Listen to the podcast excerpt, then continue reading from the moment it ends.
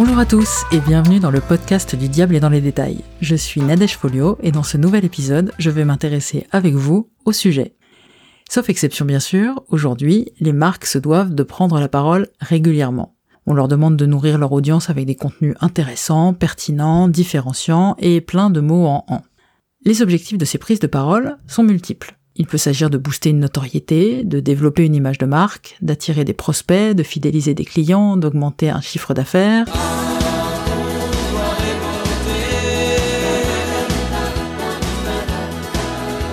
Bref, multiples quoi.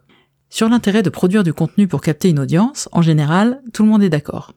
Si vous voulez des pistes, on y a d'ailleurs consacré un article sur notre blog intitulé Oui, ça vaut la peine de faire du contenu. Le problème, il arrive plutôt au moment de se poser la question. La question, c'est de quoi est-ce qu'on va bien pouvoir parler?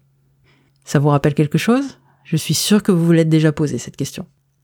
Alors l'idée n'est pas ici de distribuer des bons points et des mauvais points dans le choix des sujets des marques, quoique, ça n'est pas non plus de donner une recette miracle, même si on aimerait, c'est plutôt de vous donner une vision de ce qu'une audience attend d'une marque. C'est aussi que vous repartiez avec quelques clés sur la manière de captiver vos lecteurs, vos auditeurs, vos spectateurs, et que vous soyez à même de faire le tri dans les sujets que vous avez en magasin.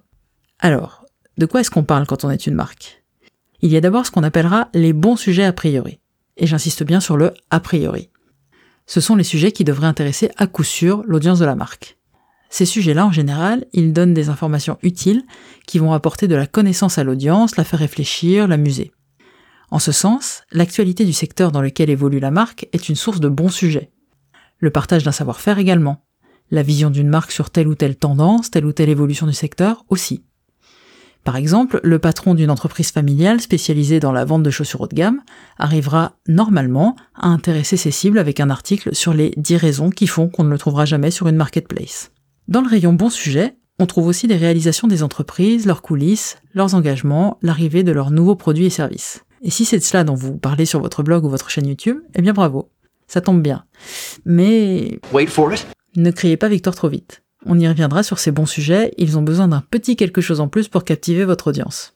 À l'opposé des bons sujets, il y a forcément les moins bons sujets a priori. Et j'insiste à nouveau sur le a priori. Dans ce rayon-là, on trouve la participation à un salon, une apparition dans un magazine ou dans un reportage télé, l'arrivée d'une nouvelle recrue ou bien encore une évolution mineure dans un produit ou un service de la marque. Si vous avez déjà parlé de tout ça sur vos outils de communication, bien sûr on ne vous jette pas la pierre. Je ne vous jette pas la pierre, Pierre Mais soyons honnêtes. Ça vous intéresse, vous, quand une entreprise que vous suivez vous livre le compte-rendu détaillé de sa participation à la foire de Paris ou de son intervention dans une convention que vous ne connaissez absolument pas? Pas vraiment, hein. Vous n'étiez ni à la foire de Paris, ni à la convention en question, alors quelques lignes et une photo sur les réseaux sociaux auraient très bien fait l'affaire. En mode carte postale, quoi. Idem lorsqu'il y a une nouvelle recrue. L'interview de votre nouvelle chef de projet a-t-elle vraiment sa place sur votre blog? Je pose la question. À moins que vous ne trouviez une façon habile d'en parler. Et oui, car finalement, l'important, ça n'est pas tant le sujet que la manière de l'aborder. Vous savez, moi je crois pas qu'il y ait de bonnes ou de mauvaises situations. Ce sujet, il faut avant toute chose qu'il réponde à un besoin présent chez la cible visée. Cela peut être un besoin d'information, de résolution d'un problème, un besoin de divertissement aussi. Avant de planifier un sujet sur son calendrier éditorial, une marque doit donc se demander si son audience a besoin de savoir ceci ou cela, si elle a envie de lire, de regarder ou d'écouter ce que la marque s'apprête à lui livrer. Elle doit aussi se demander si l'angle choisi peut captiver son audience. Si à la lecture du titre du contenu, l'internaute arrêtera de scroller pour cliquer. Vous vous souvenez de l'interview de votre nouvelle chef de projet? Normalement, avec ce que je vous ai dit, vous êtes parti pour l'annuler. Ok.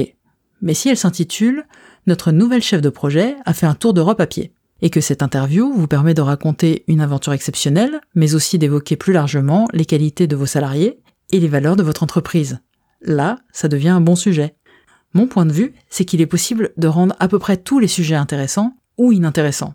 Notre vendeur de chaussures haut de gamme, s'il arrive avec un sujet intitulé Pourquoi on a changé de fournisseur de cirage, il va moins mobiliser les foules qu'en expliquant comment entretenir ses chaussures, avec quel cirage, quels accessoires et quelles techniques.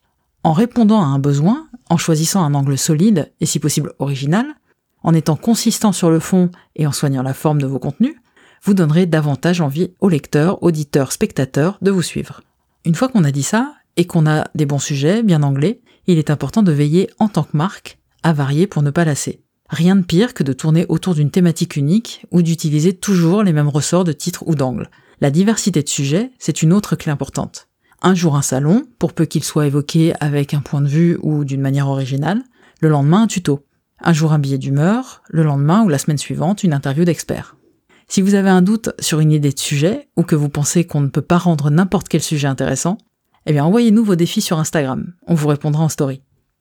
Merci d'avoir écouté cet épisode. S'il vous a plu, je ne peux que vous encourager à vous abonner au podcast du diable et dans les détails et pourquoi pas à lui mettre des étoiles et des commentaires sur Apple Podcast.